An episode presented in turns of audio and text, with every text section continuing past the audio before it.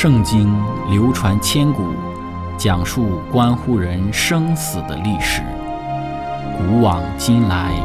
引导世界命运的走向。圣经历经风雨，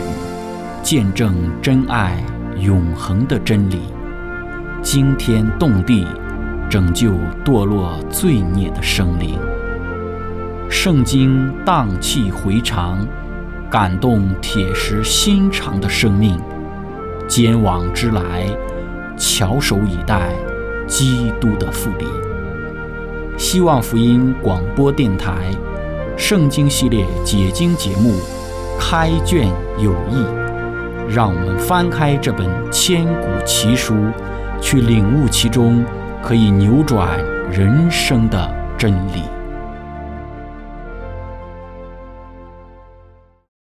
亲爱的听众朋友，平安！欢迎您收听《圣经解经》节目《开卷有益》，我是您的朋友志成。今天我们一起学习的经文是在《创世纪》的十四章十一到十六节。经上记着说，四王就把索多玛和俄摩拉所有的财物，并一切的粮食都掳掠去了，又把亚伯兰的侄儿罗德和罗德的财物掳掠去。当时罗德正住在索多玛，有一个逃出来的人告诉希伯来人亚伯兰，亚伯兰正住在亚摩利人曼利的橡树那里。曼利和以实各并亚乃都是弟兄，曾与亚伯兰联盟。亚伯兰听见他侄儿被掳去，就率领他家里生养的精炼壮丁三百一十八人，直追到但，便在夜间自己同仆人。分队杀败敌人，又追到大马色左边的河坝，将被掳掠的一切财物夺回来，连他侄儿罗德和他的财物以及妇女人们也都夺回来。那亲爱的朋友，今天我们要学习的主题是亚伯兰的救援。开始学习之前，我们一起聆听一首诗歌：我愿触动你心弦。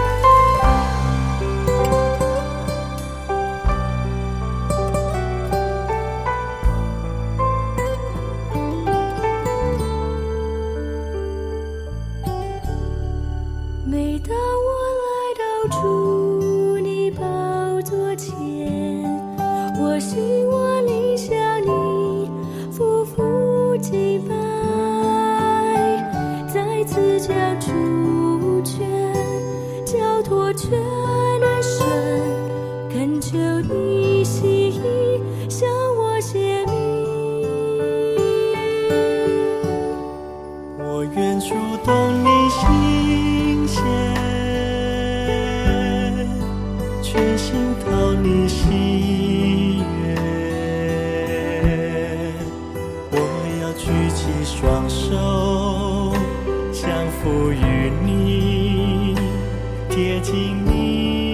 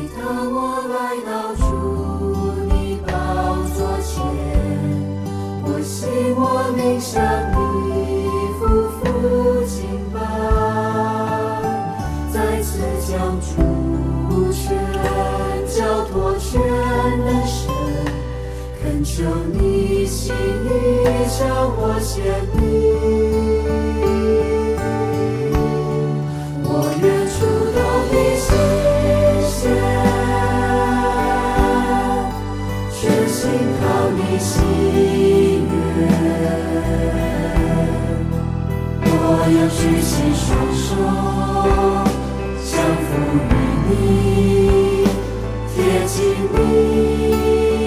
的胸怀，我愿触动你心弦，全心踏你喜悦。握住我的手，就夺我心灵，完全属于。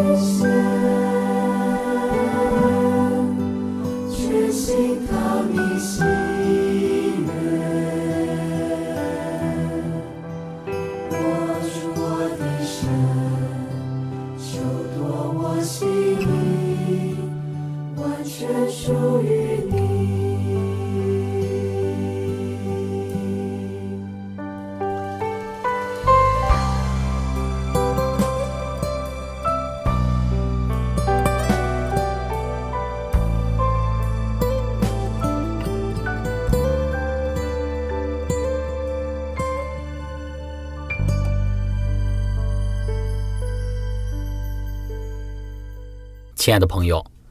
上次我们的分享主要的焦点是放在当时的四王和武王的身份上。我们讲到圣经它真实的历史，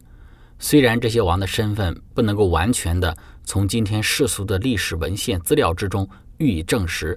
但并不影响我们对于创世纪十四章的内容是出于确实的历史之记录的信心。我们也讲到四王与武王的交战中。亚伯兰在希伯来的曼利的小树林中，与周围的几个盟友过着相对和平安定的生活。而从今天我们所读的经文中，我们看到，离开亚伯兰选择约旦河全平原的罗德，他的命运就没有那么顺遂了。在四王与武王的交战中，显然迦南地的武王并不是以以兰王基大老马为首的四王联盟的对手，最终。四王就把索多玛和俄摩拉所有的财物，并一切的粮食都掳掠去了。圣经也特别提到，四王在掳掠索多玛和俄摩拉的财物之时，也把亚伯兰的儿子罗德和罗德的财物掳掠去，因为当时罗德正住在索多玛。之前我们有分享过，罗德在离开亚伯兰之后，他选择了约旦河的全平原，之后。因索多玛的城市文化的吸引，最终罗德还是举家迁往了索多玛。创世纪十三章十一到十二节讲到说，于是罗德选择约旦河的全平原往东迁移，他们就彼此分离了。亚伯兰住在迦南地，罗德住在平原的城邑，渐渐挪移帐篷，直到索多玛。亲爱的朋友，我们说起初选择约旦河全平原的罗德。似乎并没有想到，他的这个选择竟然会使他陷入到一场列王争霸的战争之中。圣经注释当中说道：“战败的城邦被掳掠，其中还活着的居民被当作俘虏带走，其中包括罗德和他的家人以及他一切的财产。那么，《创世纪》的这一章再一次的强调了罗德的愚昧的选择所导致的不幸的结果。十三节说，有一个逃出来的人告诉希伯来人亚伯兰，亚伯兰正住在亚摩利人曼利的橡树那里。曼利和以实各并雅乃都是弟兄，曾与亚伯兰结盟。住在希伯伦地的亚伯兰，从一位逃难者，有可能是罗德的一个仆人，他来到亚伯兰所在的这个希伯伦附近居住的地方，告诉了亚伯兰所发生的一切事情。这节经文中也提到了三位亚摩利兄弟作为亚伯兰的同盟者，很可能是部族的首领。亚伯兰曾与他们订立了一个互助条约，正如他们在此所领受的头衔所显示的那样，其字面的意思就是亚伯兰之约的人。这也可以从他们在营救罗德的袭击中帮助亚伯兰的事实中看出来。亚伯兰听见他侄儿被掳去。就率领他家里生养的精炼壮丁三百一十八人，直追到但。亲爱的朋友，我们看到亚伯兰家里有生养的精炼壮丁三百一十八人。亚伯兰是唯一一位以军事领袖的身份出现的先祖。他没有为做好营救他侄子的准备预备工作而耽搁任何的时间，而是立即带领他自己的门客和他的亚摩利的朋友。出发追击，在这个地方被译为“精炼的壮丁”的希伯来词，在圣经的其他地方都从未出现过，但在一封于公元前十五世纪写于他那的书信之中，被认定为一个表示门客的迦南词汇。亚伯兰的三百一十八名精炼的壮丁出生在他的家中，是非常值得信赖的。这暗示着，如果不包括那些当他新近在埃及寄居之时。所获得的奴仆的话，亚伯兰已拥有超过三百一十八名男仆。我们不知道与亚伯兰一起出征营救的三位朋友到底有多少的随从和仆人，但他们很可能对他的军队构成了实质性的扩充。对于亚伯兰的军队能够打败一个如此强大之军队的观念，经常被一些批判者树立为是一个批判的目标。但历史记载了许多以少胜多的实力。另外，古代的军队和现代军队的标准相比是非常小的。在公元前十五世纪的米基多战役中，福特摩斯三世杀死了八十三个敌人，并掳掠了三百四十名俘虏，并且将此视为是一个伟大的胜利。公元前十四世纪，巴勒斯坦的亚玛拿书信谈到了四十到五十人的军队。有时甚至谈到了只有十到二十人的军队。巴勒斯坦的城邦国王正是以此而成功的防御了他们的诚意。这些文献为了解公元前十四世纪的巴勒斯坦增添了许多的亮光。《先祖与先知》这本书当中说到，亚伯拉罕平平安安地住在曼利的橡树那里。他从一个逃亡的人得知战争的经过，以致他的侄儿罗德所遭遇的灾难。亚伯兰。并没有恨罗德对他的忘恩负义，他听了这个信息，反而爱心发动，决心去营救他。亚伯兰先求上帝的指示，于是准备作战。他从自己家里招聚了三百一十八个仆人，都是受过训练、敬畏上帝、服侍主人、精通武艺的。他的联盟曼利、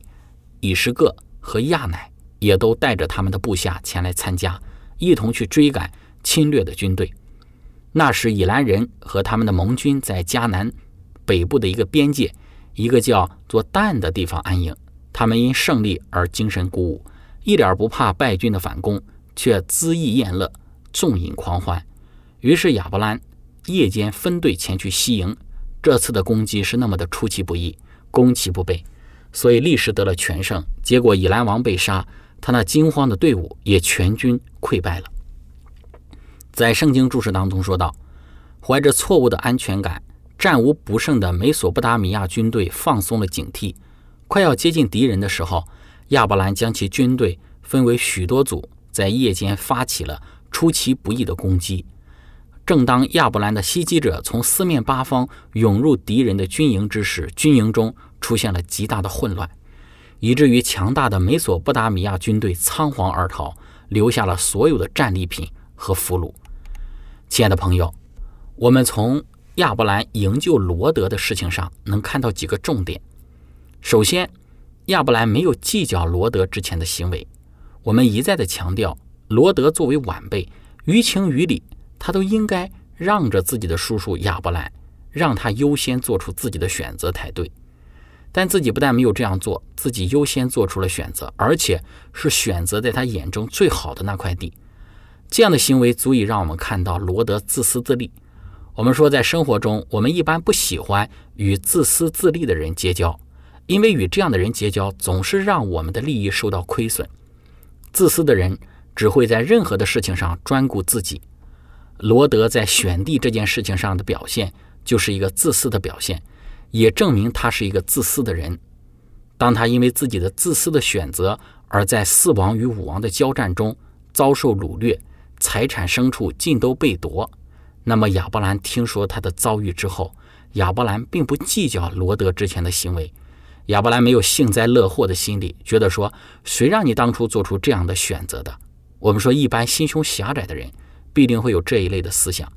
但是亚伯兰非但没有，反而立刻马上。组织军队前去营救罗德，这种不计较人的行为之心胸，是今日的我们应该去学习和效法的。在生活之中，或许我们也会在一些事情上遭遇到别人加给我们的不公平的待遇，或者因为别人的选择给我们的利益带来一定的损失。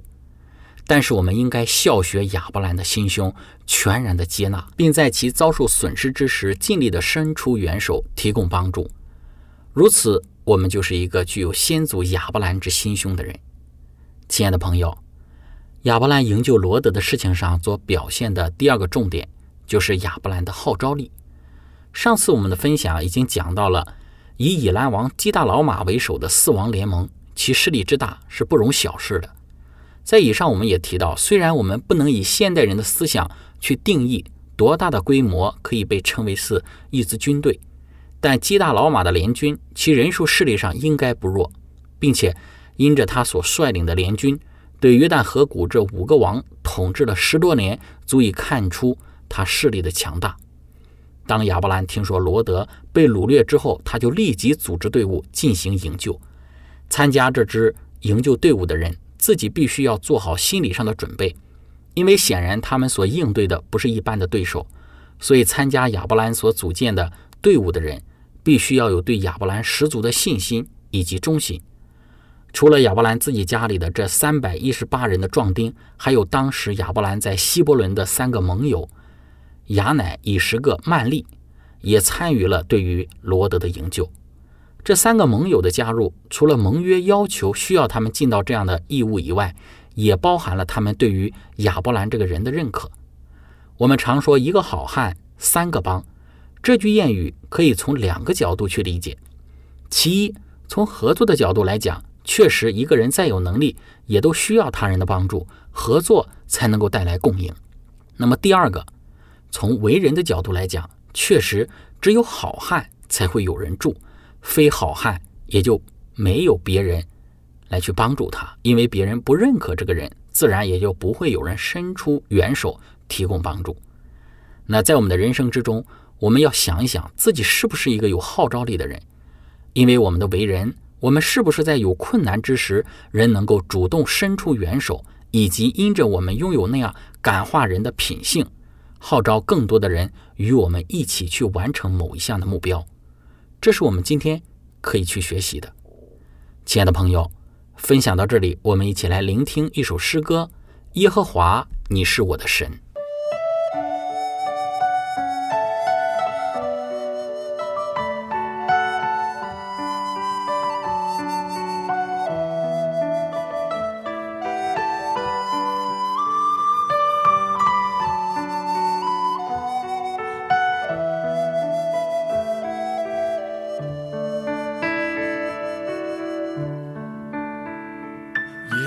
耶和华，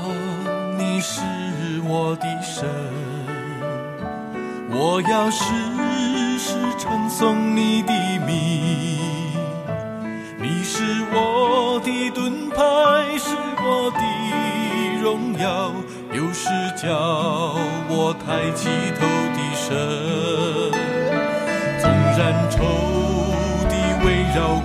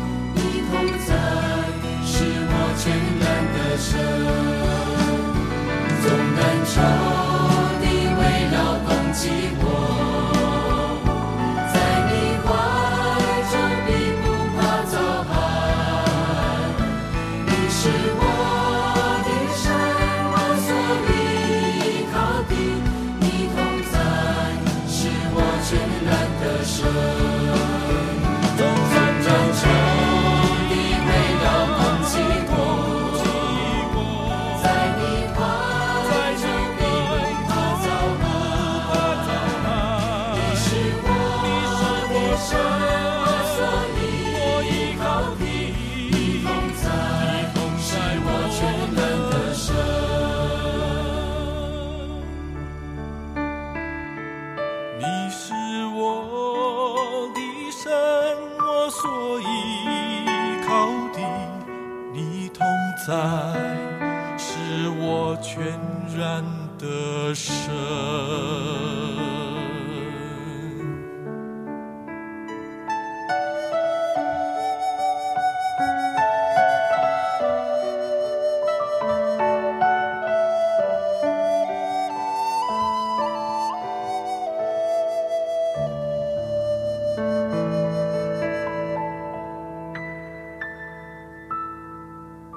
亲爱的朋友，我们继续分享亚伯兰营救罗德所表现的第三个我们需要留意的一个重点，就是亚伯兰的领导力。圣经说，在夜间，亚伯兰同仆人分队杀败敌人，又追到大马色左边的河坝，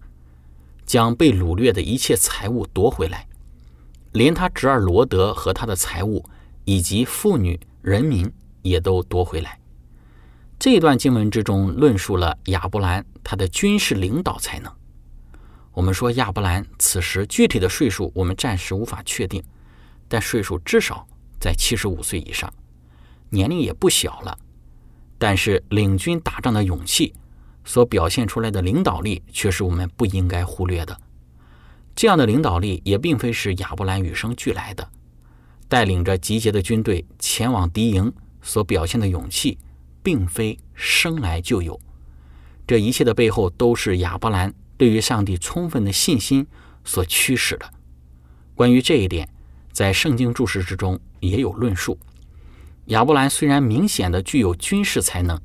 但是他无疑是在将自身置于上帝的引导和保护之下，以后才去追击取胜之诸王的职业军队的。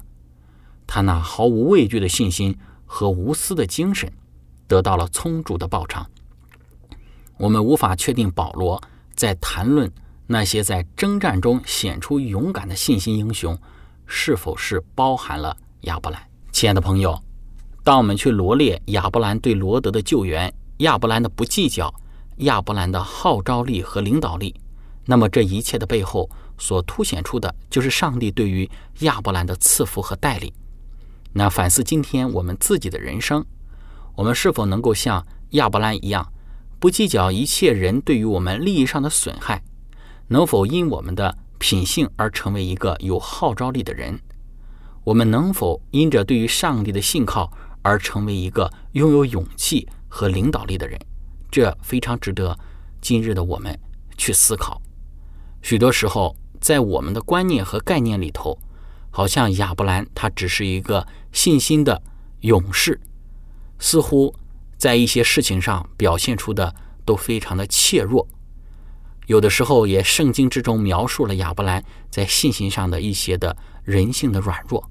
但是，当我们去看亚伯兰率军全去营救罗德的这件事情上，给我们充分的看出这一位先祖他的勇气，不单单表现在他的信心上，他的勇气是因着他的信心而表现出来的，同时他的领导力、他的号召力。以及那一种不计前嫌、愿意这个营救罗德的这种精神，都非常的值得我们去更深入的思考和效学。亲爱的朋友，今天我们的分享就到这个地方。最后，如果您想与我们有更多的关于圣经真理方面的互动，或者是您愿意与我们分享在您生活之中的见证、信仰的经历、灵修的感悟等等。那非常的欢迎您的来信，您可以写电子邮件给我们，我们的电邮地址是 z h i c h e n g at v o h c 点 c n。感谢您，愿上帝赐福您，我们下次节目再见。